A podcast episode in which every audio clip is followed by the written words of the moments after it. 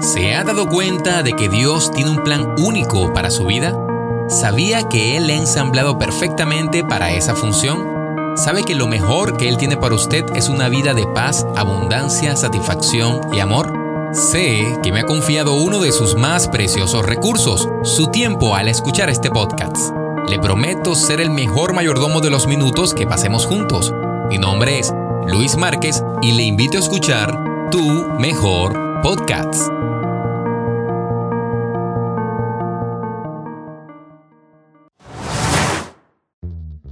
Hola, hola y bienvenidos. Hoy con la gema número 4. El temor quiere que huya de algo que no le persigue. El gran evangelista Billy Sunday dijo una vez, el temor golpeó mi puerta, la fe respondió y nadie replicó.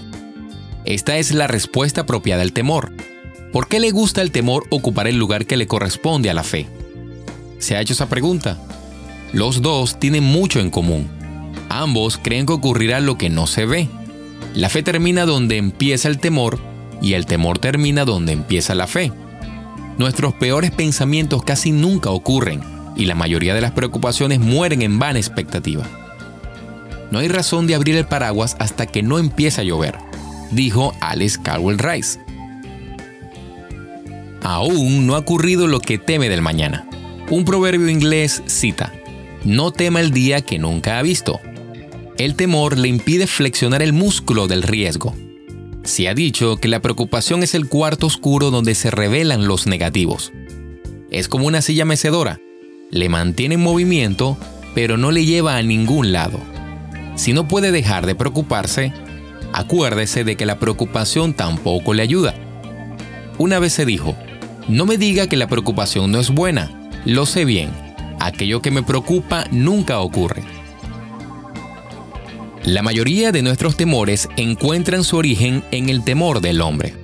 Pero la Biblia dice que, en Salmo capítulo 27, versículo 1, Jehová es la fortaleza de mi vida, ¿de quién temeré?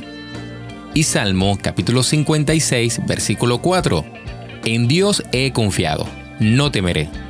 ¿Qué puede hacerme el hombre? Las personas se preocuparían menos de las opiniones que otros tienen de ellas si tan solo notaran lo poco que éstas lo hacen. La mayoría de las personas creen en sus dudas y dudan de lo que creen. Así como en el viejo refrán, dele de comer a su fe y verá cómo se mueren de hambre sus dudas.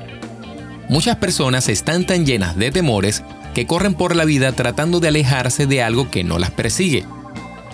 Temer el futuro es una manera de desperdiciar el presente. No tema del mañana. Dios ya está allí. Nunca tema confiarle un futuro incierto a un Dios conocido.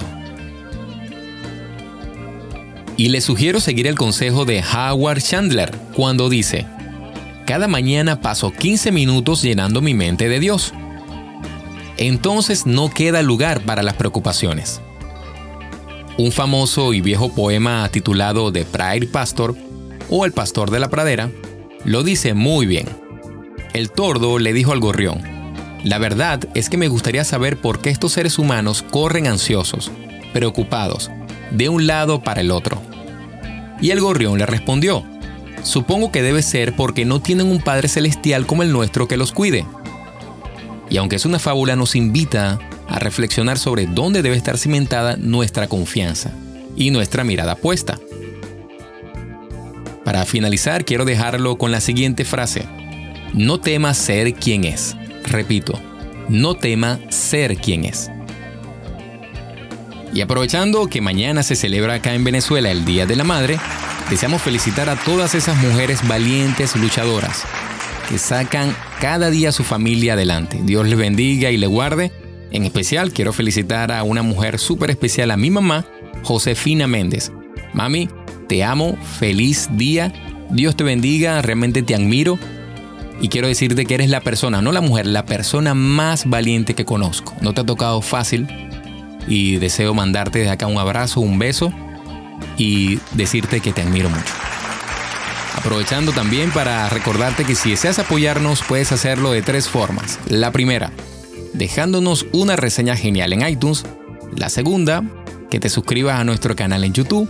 Y la tercera, financieramente, en www.anchor.fm slash Luis Márquez.